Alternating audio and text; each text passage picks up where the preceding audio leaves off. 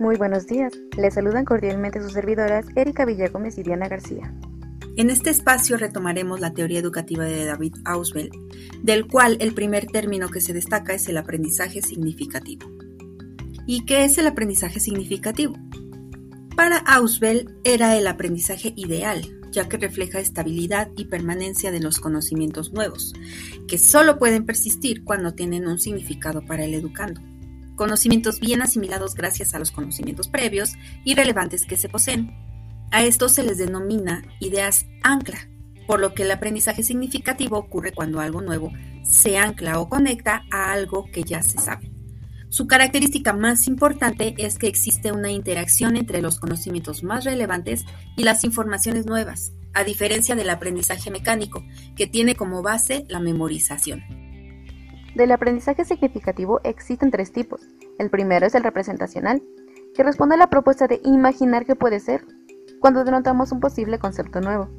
Son símbolos con significado y aparecen cuando nuestra mente intenta asimilar algo desconocido. Automáticamente imaginamos. Posterior, el aprendizaje conceptual.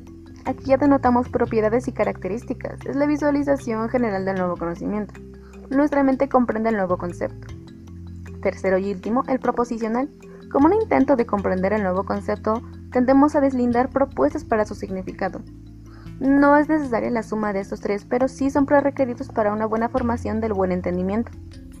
Algunos de los conceptos relevantes son el aprendizaje por descubrimiento y el recéptico. El recéptico es meramente cuando recibimos información y esta interacciona y se relaciona con los conocimientos preexistentes. Por el contrario, el aprendizaje por descubrimiento es tal cual eso, descubrir, mirar, tocar, analizar, es un proceso de exploración. Las condiciones son las mismas para ambos, la existencia de ideas ancla. Y a propósito de las ideas ancla, me gustaría hacer una reflexión final a manera de cierre. Y es que como se mencionó antes, el aprendizaje mecánico existe.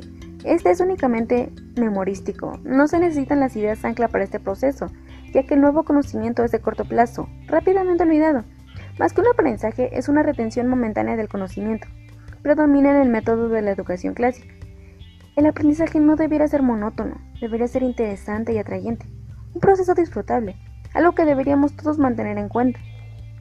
Agradeciendo su atención, se despiden cordialmente sus servidoras Diana García y Erika Villagómez, estudiantes del cuarto semestre de Pedagogía en la Universidad Nacional Autónoma de México.